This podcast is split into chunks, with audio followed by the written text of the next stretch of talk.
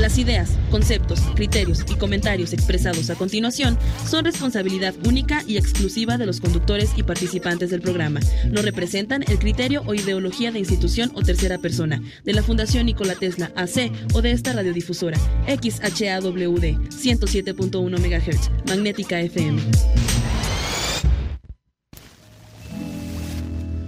La gota de agua que da la nube como regalo para la flor. En vapor se desvanece cuando se levanta el sol y nuevamente al cielo sube hasta la nube que la soltó. La gotita sube y baja, baja y sube al compás de esta canción. Allá en la fuente. Llueve en San Luis Potosí.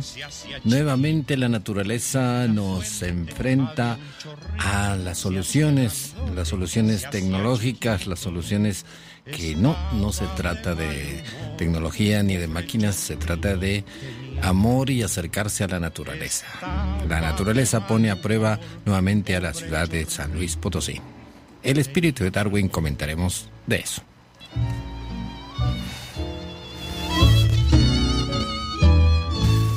En el paisaje siempre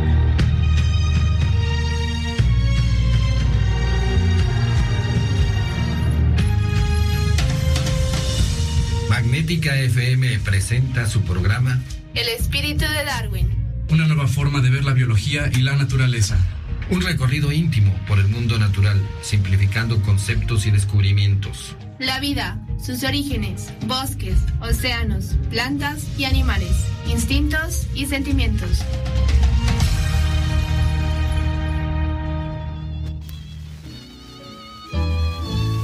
En el paisaje siempre nevado, acurrucado sobre el volcán. Hola, ¿qué tal? Muy buenas noches. Qué bueno que está con nosotros. Ya sabe, le traemos nuevos conceptos desde el punto de vista de la naturaleza. Hablamos de animalitos, de ecología y encontramos grandes verdades de nuestra sociedad consumista, urbana y demasiado hacia la tecnología. Magnética FM 107.1 desde el altiplano de San Luis Potosí. Eh, ya sabe, puede encontrarnos en nuestra página de Facebook, El Espíritu de Darwin, y el día de hoy muchas, muchas novedades. Pues ya ve, está lloviendo a raudales. Raúl, Raúl Gamboa, ¿qué tal? Bueno, buenas noches. ¿Qué tal, Cristian? Público querido que está una vez más en este momento escuchándonos y haciéndonos favor de, eh, de, pues de escuchar lo que aquí estamos diciendo. Y como usted sabe, pues siempre, siempre, siempre eh, tratamos de acercarlo un poco más a la naturaleza. Por cierto, queremos felicitar de antemano a todos los comunicadores y comunicólogos, pues hoy es su día y también el Día de la Enfermera.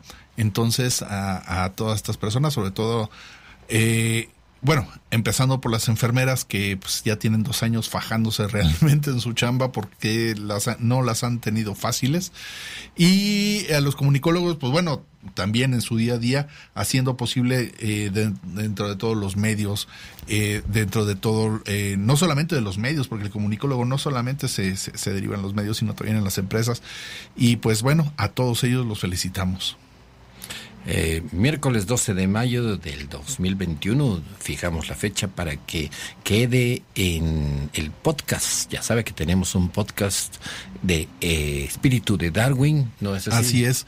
Eh, le damos eh, el link que es www.espiritudedarwin.blogspot.com o en las diferentes en los diferentes sistemas de streaming eh, usted puede simplemente buscarlo ya sea por voz o, por teclado como usted quiera y nos encuentra rápidamente Espíritu de Darwin y se puede, puede escuchar todos los capítulos que usted desee Sí, hay temas muy interesantes. Tenemos invitados expertos, investigadores eh, de todo tipo sobre la naturaleza y eh, hay información muy valiosa que la puede comentar que la puede buscar y encontrar para tareas, para opiniones, etcétera, etcétera. Escuchamos a eh, Francisco Gavilando Soler con Cri Cri definiendo la situación de las lluvias, Raúl, en el chorrito. Eh, en mucha nostalgia de esta canción, pero básicamente decía eso, el ciclo del agua, la evaporación, la lluvia y ahora los problemas que tenemos en la ciudad con estas lluvias, Raúl. Efectivamente, ya sabemos que en San Luis Potosí, pues bueno, es una ciudad que no está preparada, nunca ha estado preparada para que este nos llueva de esa manera, con todo y que pues siempre ha llovido así. Acuérdese que estamos en, en el semidesierto eh, del altiplatón potosino y las lluvias son así, o sea, son torrenciales, son de corta duración, pero de muy alta cantidad de agua y toda cae en un solo momento. Entonces, pues bueno, como usted ya habrá notado, el, el río Santiago pues está, decimos, está cerrado a la, a la circulación, pero abierto a la navegación. Ándale, está eh, increíble, pues era, es río y cuando llueve pues vuelve a ser Exactamente, o sea, lo que están abiertas las, las eh, puertas de la presa de San José, eso quiere decir que nuestras autoridades están previendo que nos va a llevar, nos va a llevar, perdón, nos va a llover este mucho más de lo que estamos viendo en estos momentos. Eh, recordemos que la lluvia se mide por milímetros. Es decir, si usted tiene una cubeta o algo así, en una de estas eh, eh, chubascos, de esas nubes altas que vienen y desencadenan una, una lluvia, un chubasco. Eh, se puede medir si usted tiene una cubeta al final de la lluvia, que dura 20 minutos, media hora, cuánta agua se ha acumulado en vertical. Entonces, cada milímetro, generalmente se mide en milímetros y estas eh, lluvias generalmente, normalmente, pues descargan 20 milímetros, 30 milímetros, es decir, 3 centímetros o 2 centímetros de la cubeta que sube. Así es. Pero si lo volvemos, si hacemos una cuantificación, significa cada milímetro un litro por metro cuadrado. Ajá, sí. Eh, esto equivaldría a 10 mil litros por hectárea, por un milímetro. Ahora, si hablamos de 20 milímetros, 2 centímetros, son 200 mil litros por hectárea. O sea, vaya haciendo ustedes sus cuentas y es mucha agua. Demasiada agua que gracias a este, como decía Raúl la otra vez, el amor al cemento.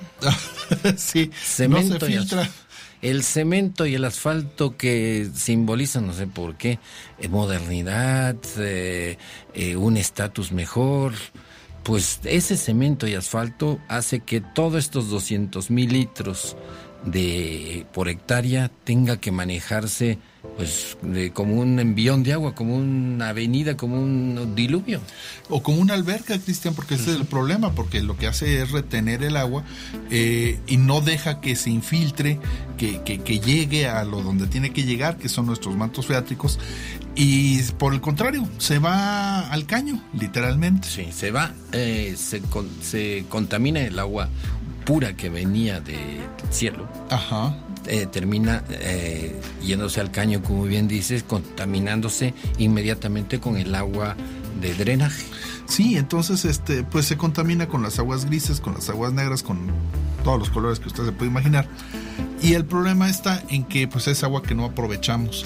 Más aún, eh, es agua que, como les estaba diciendo, no se está infiltrando, cada vez estamos teniendo mayores problemas de agua y, como nos lo han dicho los especialistas, Cristian, o sea, si, si no tenemos una recarga acuífera eh, sustentable, pues la ciudad, yo no sé qué vamos a hacer, Cristian, o sea, literalmente nos va a pasar como, digo, ya nos pasó una vez, yo sé que usted no se acuerda, ni, ni yo tampoco, porque pasó hace mucho.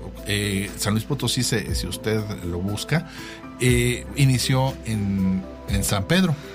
Allá el Cerro de San Pedro. Exactamente. Bueno, eh, eh, digamos, a las orillas del Cerro de San Pedro inició lo que hoy conocemos como San Luis Potosí. No era San Luis Potosí, claro, pero allí inició.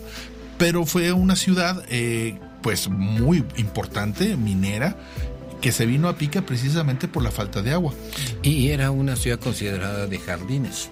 Bueno, aquí en San Luis, cuando, cuando se empezó a rehacer esa ciudad aquí en, esta zona, que ya la conocemos como San Luis Potosí, eh, pues entonces sí, había mucha agua, había, estaban las, los charcos de Santana, lo que es por ahí, por allí, por eh, de donde está el puente Universidad, todos esos eran los charcos de Santana, estaba la corriente, lo que hoy es la, la calle de Reforma. Eh, incluso todavía ahí están los testigos, hay un testigo, un, pequeño, donde están las plazoletitas, hay un parte de lo que era el puente, ahí usted puede este, ver este, este pequeño arco que se encuentra ahí, eh, donde había un puente para pasar el río de la corriente que era Reforma. Y estos ríos, el río Santiago, funcionaba realmente como un río. Fluía eh, por meses el agua, porque la lluvia que caía en toda la Sierra de San Miguelito, toda esa zona estaba llena de mezquites y de vegetación. Así es. La vegetación retiene como esponja el agua. Ajá. Y, y pues la iba liberando poco a poco y el río corría y por semanas o meses o casi todo el año con esta de que deforestamos y se compacta el suelo o si no se le cubre con cemento, asfalto o concreto, pues hacemos algo, una locura. Yo no sé de dónde salió esto que es glamoroso tener asfalto y concreto y más cemento en las eh, colonias o fraccionamientos considerados de alto nivel. Pues sí, el problema está en que eh, aquí está en San Luis, ya lo hemos hablado muchas veces, no es, estamos al revés. Los fraccionamientos de alto nivel están donde no deberían estar, están en el cerro. Pero pues el glamour es el glamour. Nos vamos a un corte, ya nos dice eh, Lucero que se nos acabó el primer bloque. cuando regresemos iremos platicando de esta situación de lluvias en la ciudad de San Luis Potosí. Eh, estamos platicando sobre la ecología en Magnética FM 107.1. Volvemos en un minuto.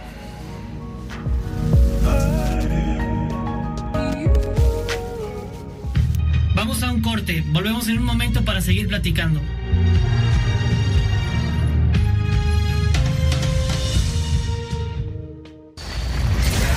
Hacemos radio para los ciudadanos hispanoparlantes del mundo. Magnética FM tiene para ti información fresca, noticiosa, de las principales radios oficiales del mundo, las 24 horas. Magnética FM. Somos una emisora eminentemente ciudadana, eminentemente productiva, juvenilmente clásica. Ya estamos de regreso en su programa El espíritu de Darwin, la biología con una visión diferente del mundo.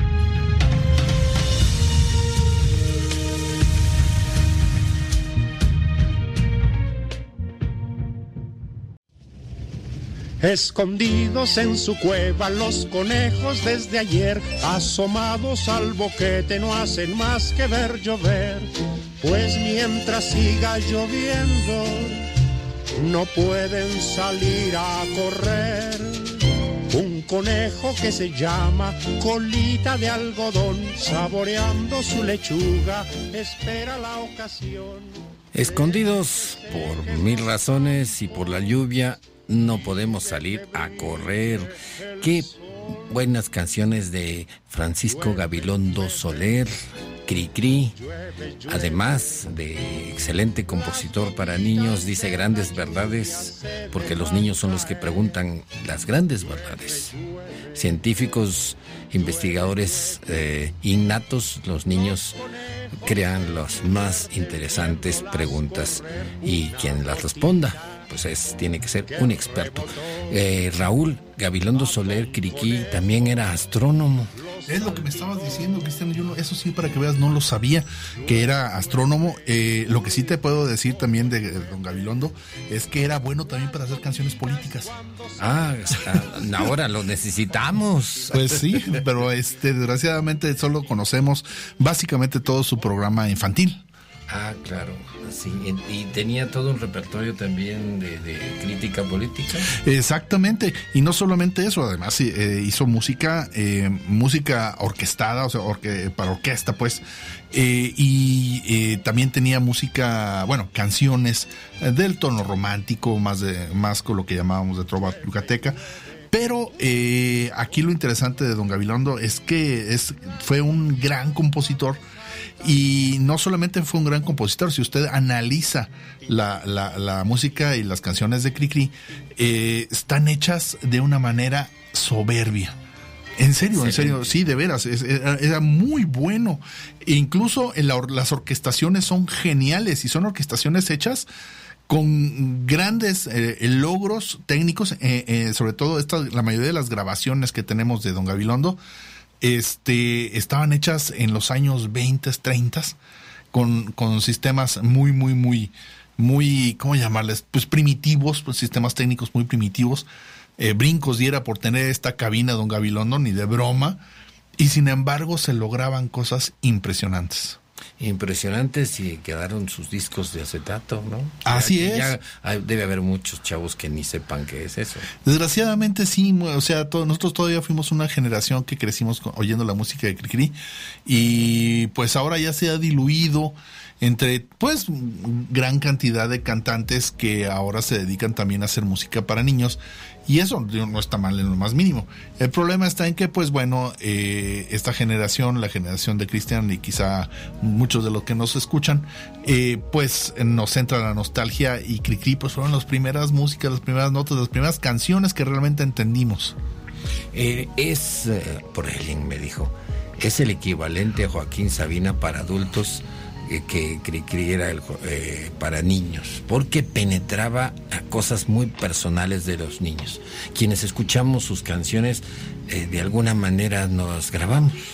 Claro, y además porque este, en sus canciones se hablaba de lo cotidiano, de lo que veíamos, de lo que se decía en las calles, de los gatos, de los perros, de las hormigas y en este momento de la lluvia. Y de los conejos y los ratones. Sí, claro, o sea, era un lenguaje eh, que no era para nada coloquial. Eh, de hecho, el lenguaje de, de, de Cricri es un lenguaje sumamente elevado dentro del español. Usted entienda que el, el, idioma que nosotros hablamos aquí en México, aunque insistan que es Castilla, no es cierto. Los mexicanos hablamos mexicano.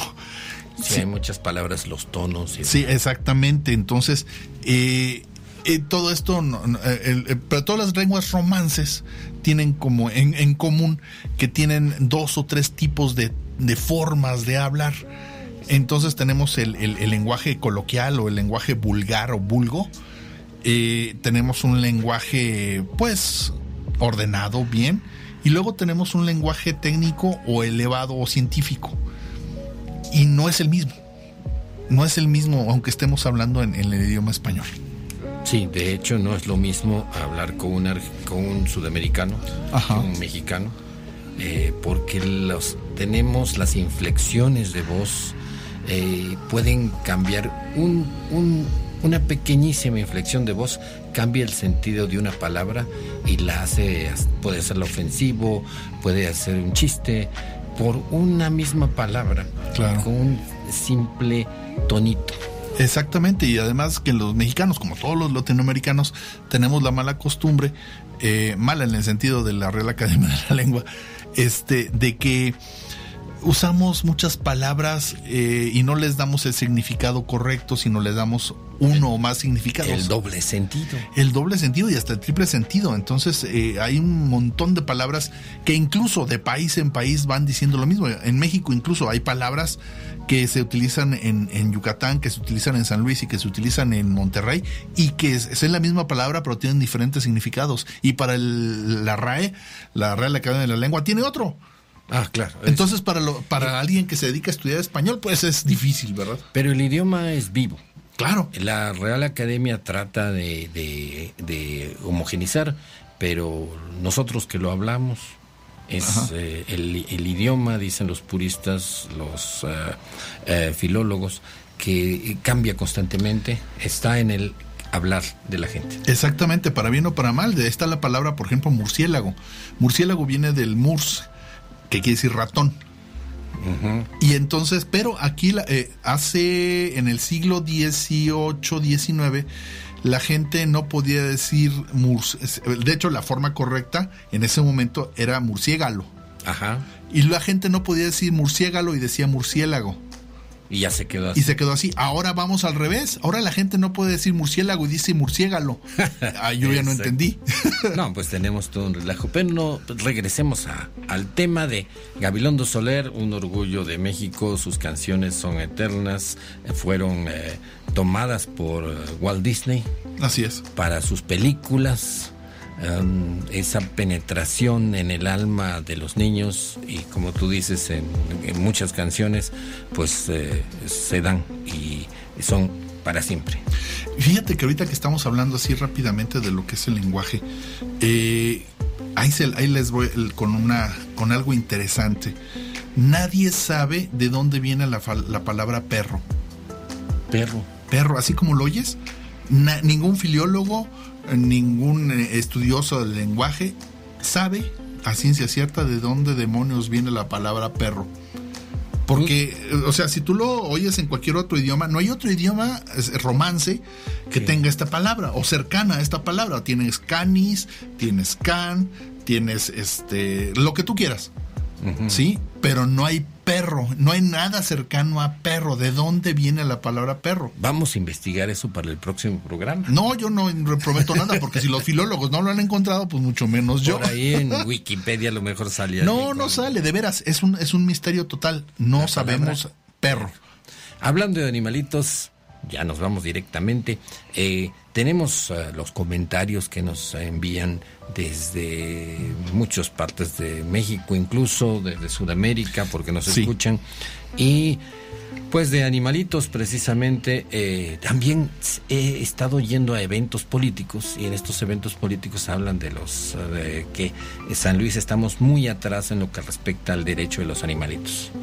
Eh, se, por suerte, todos los candidatos a cualquier nivel están prometiendo que se van, van a eh, hacer una legislación adecuada y se va a hacer que se cumpla porque sí. El maltrato animal es algo malo definitivamente en todos los países desarrollados, en todas las ciudades y parece que San Luis no hemos podido organizar eso y de eso hay mucho que hablar. Eh, los temas que se han estado tratando en estos eventos por estos candidatos es el antirrábico.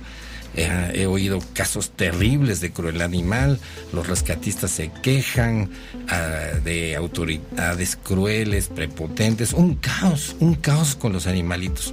Otros dicen que en el parque Tangamanga eh, no han dejado entrar para alimentar a las aves que están en la laguna U, en la laguna 2.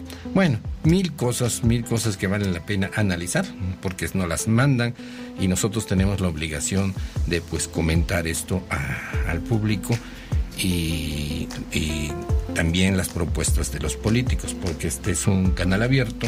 Así es, esto es un canal abierto, como ya lo hemos dicho, y quien, eh, eh, cualquier plataforma política, cualquier eh, candidato puede venir aquí a hablar de cuestiones de la naturaleza, de cuestiones ecológicas, pero que además, Cristian, este, quiero decirte que se han hecho por parte de varios partidos políticos se han eh, hecho no no sé si son, si son mítines porque realmente no no creo que sea la palabra adecuada pero se han hecho reuniones con la ciudadanía. Eventos ajá esto, eh, estos eventos de tono político pero que tienen que ver ya con el, las cuestiones acerca de, de, de el compromiso que quieren hacer o que por lo menos quieren pensarnos que van a hacer este eh, en cuanto a las cuestiones animales y ecológicas.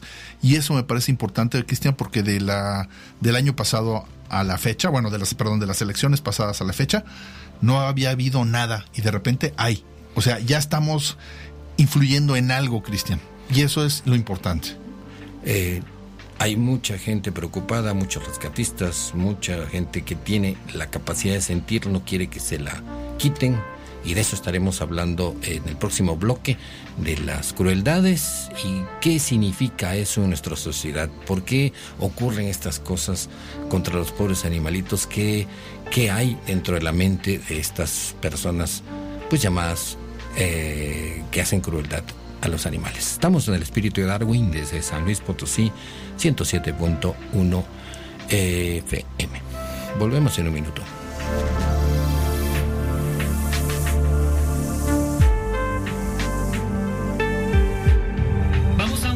Volvemos en un momento para seguir platicando.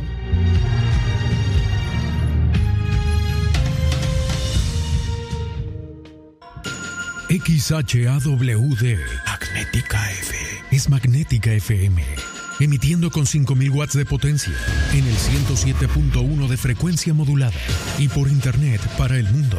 Desde Loma Blanca 198, Loma Dorada, código postal 78215, San Luis Potosí, México. Hacemos radio para los ciudadanos hispanoparlantes del mundo. Magnética FM tiene para ti información fresca, noticiosa, de las principales radios oficiales del mundo las 24 horas.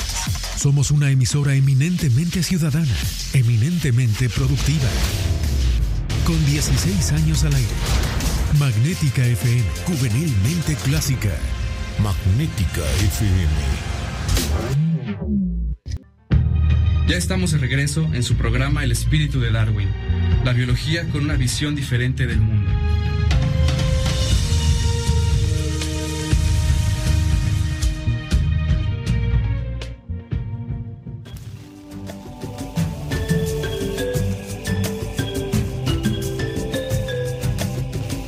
Estamos de regreso en su programa lo acerca a la naturaleza.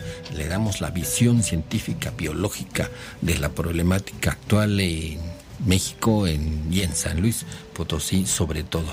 Y hablábamos de los eventos de los candidatos a diferentes eh, cargos, diputados, alcaldías, gobernaturas.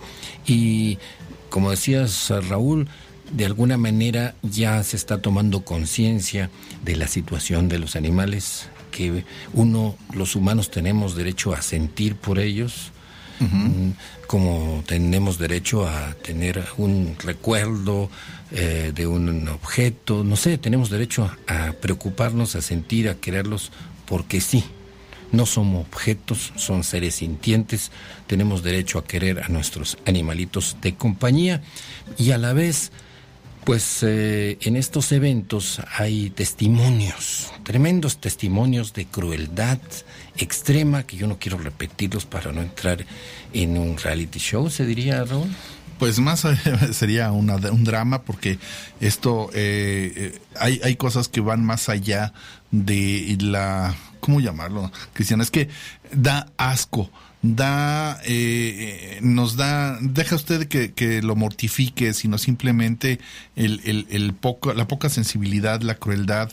Eh, ninguna de estas son palabras que puedan eh, calificar estos actos, porque son ah, de auténtica barbarie. No podemos decir que los haya hecho un ser humano y sin embargo los, los hacen los seres humanos.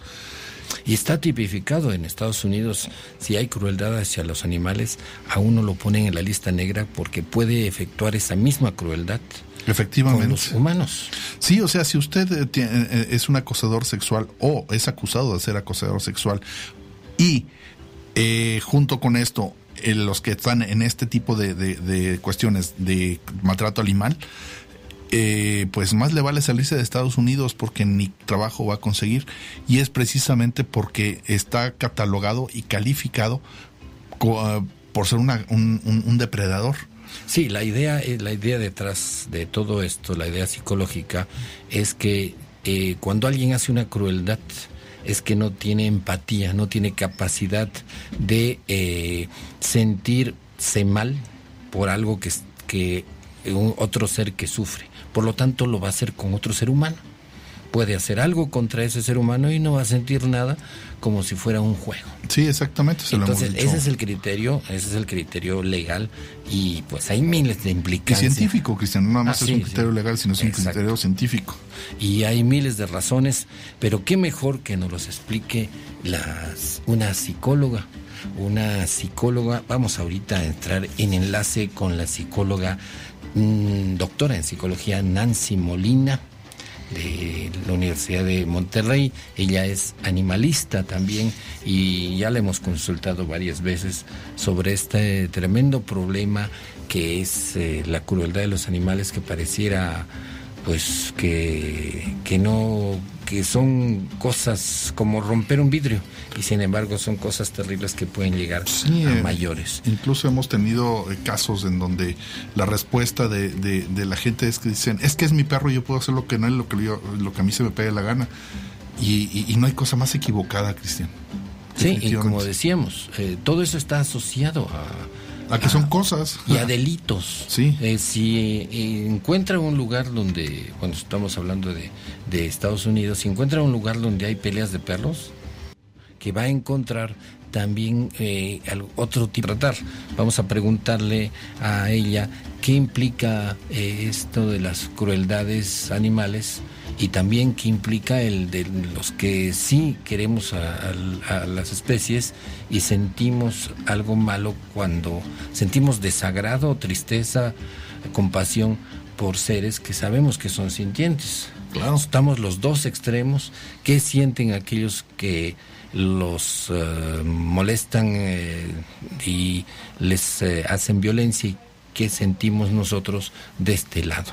Sí, y es que desgraciadamente, Cristian, uno de los de los puntos más importantes dentro de este de, de esta conversación es que hay, hay, hay la ignorancia total eh, que de, mucha gente que piensa precisamente que los animales están eh, para servirnos, para funcionar, para que haga que, que, nos sirvan de algo. Si no nos sirven de algo, entonces los animales no tienen por qué existir. De esa, así, a ese, a ese grado. Y entonces, eh, cuando nosotros vemos esto, pues es un tipo de pensamiento que es muy del siglo XVII y que ya no es operante. Hoy sabemos que los animales pues son nuestros compañeros, son nuestros compañeros de planeta y siendo que nosotros somos pues ya los pensantes, por, calificarnos de alguna manera, eh, pues somos los menos indicados como para estar fastidiando a otro tipo de seres. Y, sobre todo que sienten igual que nosotros. Efectivamente. Eh, ellos tienen eh, la emoción de jugar, la emoción de sentir alegría, sentir estrés, tristeza, ah, terror. Sí, y entonces este hacemos una diferenciación entre humanos y, animales y pensamos que los animales no sienten, que no tienen sentimientos, que no piensan y cosas así, una serie de, de tonterías que pues está ya muy, muy, muy, muy lejos en cuanto a nuestro conocimiento y que sin embargo eh, pues la gente por ignorancia lo sigue lo sigue teniendo este tipo de, pensamientos. Desgraciadamente es híjole cómo llamarle eh, es una, un formato de pensamiento que debemos erradicar. ¿por qué? porque incluso llegamos a pensar en, en, en cuestiones que tienen que ver con el maltrato animal y dicen es que son tradiciones y pues las tradiciones, hay tradiciones buenas y tradiciones malas y estaremos de acuerdo que las tradiciones malas pues se tienen que ir. Además, las tradiciones como tal no son leyes. Entonces, este... Así es, tenemos a Nancy en la línea, tenemos... Eh, Ay, al fin. Eh, algunas dificultades eh, técnicas y vamos a intentar ah, conectarnos. Nancy, ¿qué tal? Buenas noches. Nancy Molina. Hola, buenas noches. Eh, pues aquí platicando de toda la situación de los animalitos, eh, eh, hemos ido a eventos ah, de los candidatos de, de diferentes partidos y comienza a aparecer la preocupación en sus agendas de la situación de los animales. Ah, qué bien. Y pues imagínate, y dentro de esto en los participantes, el público, salen anécdotas terribles de crueldades. Entonces, dentro de estas eh, anécdotas, pues eh, de estos extremos, queríamos consultarte qué puede decirse de estas personas que, que gozan, que, que de alguna manera lo hacen esta crueldad innecesaria. Sí, es una es una conducta que es aprendida y reforzada por pues por la cultura, ¿verdad? Como tenemos una cultura que ha maltratado históricamente a los animales y pensemos pues en corridas de toros, gallos, em, en peleas de perros, ¿no? Y toda esta parte también que por tradición hemos pensado que los animales pues son objetos, que son cosas que nos sienten, que están ahí para divertirnos o o de adorno en los zoológicos incluso, ¿no? Hay como toda esta cultura donde se va aprendiendo más cuando estamos cercanos a prácticas de, de violencia, de crueldad con los animales desde pequeños, entonces desde pequeños se va instalando pues esos esquemas en nuestra mente y se van naturalizando al grado de que ya lo vemos como una pues como algo cotidiano, como algo que que además hace sentir a la gente poderosa, ¿no? Al, al, ejercer crueldad con el animal, se siente poderoso, se siente que tiene autoridad y que pues tiene como esta sensación de, de logro sobre dominio sobre este animal o los animales. Entonces, pues eso va generando también como un circuito de, de adrenalina y de placer al, al ejecutar este tipo de actos, desgraciadamente, ¿no? Y no se ve, no se ve ese, ese dolor y sufrimiento que experimentan los, los animales. Sí, es cierto, eso tú ya lo explicaste muy bien y sí, eh, a uno se da cuenta porque cuando se hace estas cosas en lo que hemos comentado, sí se le ve la satisfacción, eh, el orgullo de poder hacerlo a estas personas, ¿no? Eh, que no pueden realizar su vida, tienen, deben tener muchísimas frustraciones y solo pueden ah, desencadenar eso en seres indefensos que no saben ni qué está pasando. Así es, y así también es como se refuerza también la violencia, ¿verdad? Como usted lo menciona, eh, muchas veces pues la gente sufre estas frustraciones, esta violencia por parte de ya sea de la sociedad, del trabajo, eh, en casa puede ser pues por parte de, de la gente que tiene pues también ahí el poder en casa y, y no quedan no le ven como otra salida más que desquitar esa frustración con los animales pues que son como en la escala eh, social pues y de y de especies son como los más los más vulnerables a este tipo de, de actos de crueldad y violencia. Entonces eh, los agarran pues eh, justamente para desquitar esta violencia que están viviendo en el exterior y pues desquitarse ahí, ya sea presenciando actos violentos o ejerciendo actos violentos también. Los regaña el jefe y se desquita, los regaña el jefe por un mal trabajo y se desquitan con el menos eh, eh, eh, importante de la casa que son los animalitos. Los, ajá, y generalmente son pues perros, gatos y, aves. Lo que encuentren. quitan cruelmente. Nancy, nos tenemos que ir a un corte. Cuando regresemos, nos esperas un ratito. Ya estamos haciendo algo con las comunicaciones. Y para concluir sobre ahora los el otro extremo, el opuesto, aquellos que queremos a que sentimos, uh, que valoramos a las especies, a todos los animales, y de eso estaremos platicando en el próximo bloque. Nos vamos a un corte rápido. Estamos en el espíritu de Darwin platicando con la doctora en psicología Nancy Molina sobre el aspecto psicológico de los que hacen crueldad a los animales. Volvemos en un minuto desde San Luis Potosí, FM Magnética 107.1. Vamos a un corte, volvemos en un momento para seguir platicando.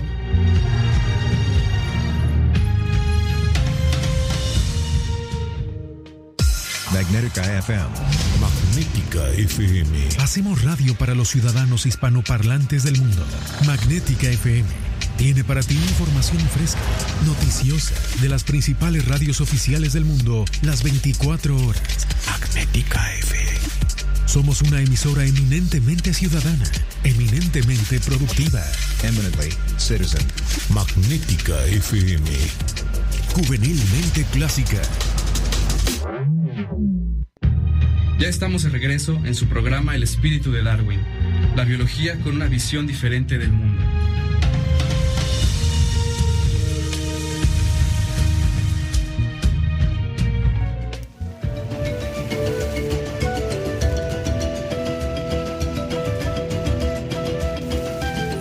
En su programa El Espíritu de Darwin que lo acerca a la problemática el día de hoy, a la problemática de los animales. y viendo las propuestas de los candidatos a diputados, alcaldías, gobernaturas, que por suerte ya tomaron en su agenda la situación animal que eh, comenzaba a ser terrible. Era una situación de crueldades, de tensiones, pues ya usted sabe, imagínense, debe haber habido muchos casos que usted ha presenciado, pero estos casos que comentaban eran tan extremos que ya lindaban o lindan en psicopatías. Y para hablar de este aspecto psicológico mm, degenerado, estamos platicando con la doctora Nancy Molina, doctora en psicología, y nos confirma que quien hace violencia hacia los animales pues anda muy mal de su cabecita. ¿Es correcto, doctora? Así es, bueno, ya en esos casos de que usted está mencionando de psicopatía, pues ya estamos hablando de un daño a nivel no solo mental, sino también cerebral. En, si generalmente se da en esta gente que presenció, como mencionaba hace rato, eh, actos de violencia de, desde la más tierna infancia y en cuanto empiezan a, generarse estas conexiones neuronales a partir de los 3, 4 años y, y empezamos a generar estos recuerdos y luego pues se viene otra situación como en, en, la crisis de la adolescencia, que es donde nuevamente el cerebro se vuelve a sufrir algunas modificaciones y bueno, y sabemos que también a ese nivel de crisis, pues eh, se genera también eh, como prácticas de, de violencia contra los animales hasta llegar a tener pues esta gente criminal que, que se entrena con animales y pues termina matando gente, ¿no? Sin ninguna piedad, sin ninguna empatía, sin ningún eh, remordimiento hacia eh, los animales y hacia las personas, porque ya han perdido esa, esa sensibilidad. Eso es lo que muchos no queremos perder, el romance de la vida. Así es. Es, eh, yo creo que quien hace eso pierde el romance hacia la vida, hacia la vida natural y pues se desencanta de lo que de dónde viene de la naturaleza y termina en una crisis terrible. Sobre todo por ejemplo hay una contradicción evidente entre que cuando un niño es chiquito pintan de animalitos en su cuarto le regalan muñequitos de animalitos y cuando crece pues eh, casi los tiene que destruir no un, un muñequito es más importante que el animalito vivo Sí, de hecho, eh, esa es una parte muy importante, la educación y cómo está configurada eh, esta idea de los animales, como los animales como escenografía, los animales como objeto, los animales como eh, como productos a, utilizar o, ver en un espectáculo y no los animales como seres vivos. Y eso lo vemos no solo en la cultura, sino también en los libros de textos, en los cuentos, no todos estos cuentos que nos desde la infancia nos han dicho o en, las películas también hollywoodenses, pues hay este imaginario de que los animales pues son ahí nada más escenografía o,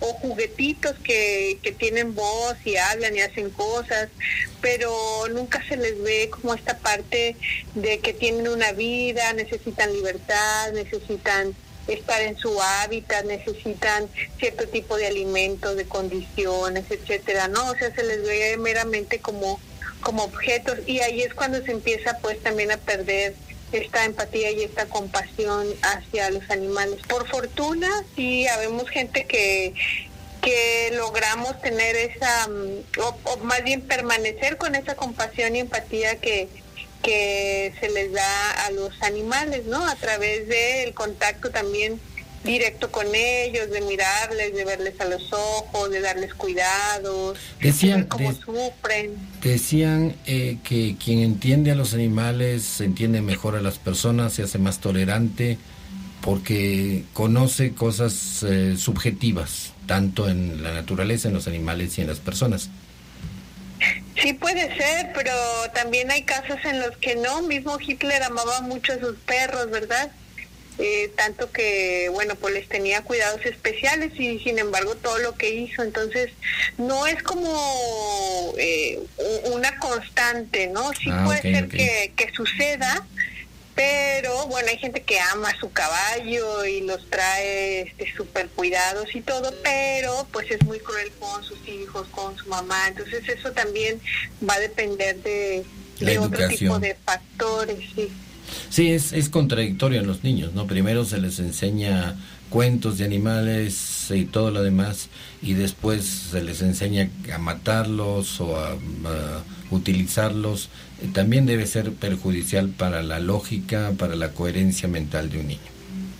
Y, y finalmente los niños hacen lo que es aprobado por los adultos, ¿no? Y si es, el adulto está aprobando esa violencia, aprobando, yendo, llevándolo a espectáculos, eh, pues llevándolo a cosas de corridas de toros, etcétera, bueno, pues el niño y la niña van a crecer así. pues, Sí, es sorprendente eso, es sorprendente que lo lleven, y eso hemos comentado, que lo lleve, a, por ejemplo, a una corrida de toros y, y festejen al- a la tortura que le hacen al animal.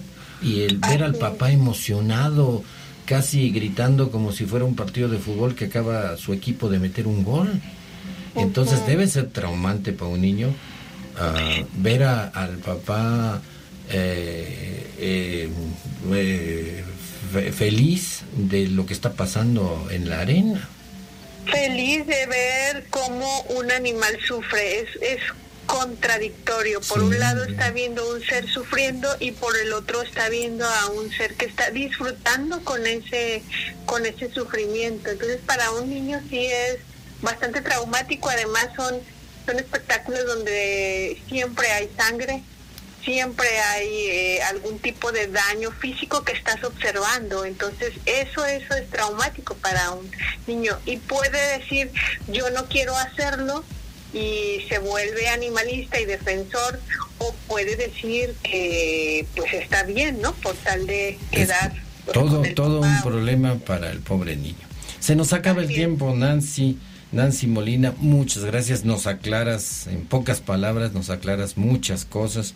Espero que no sea la última vez que te molestemos porque la cuestión animalista se pone muy interesante aquí en San Luis y tú nos, eh, en- nos aclaras muchas cosas. Muchas gracias por aceptar la llamada. Hasta luego. Disculpa la- los inconvenientes técnicos, pero así Sí, sucede. Quizás por la lluvia, yo creo que fue. Nancy, buenas noches, gracias. Te molestamos otro día y a ver qué día vienes por San Luis y ah, personalmente vienes en vivo a, a Magnética. Sí, hasta luego. Hasta luego, Nancy. Gracias nuevamente.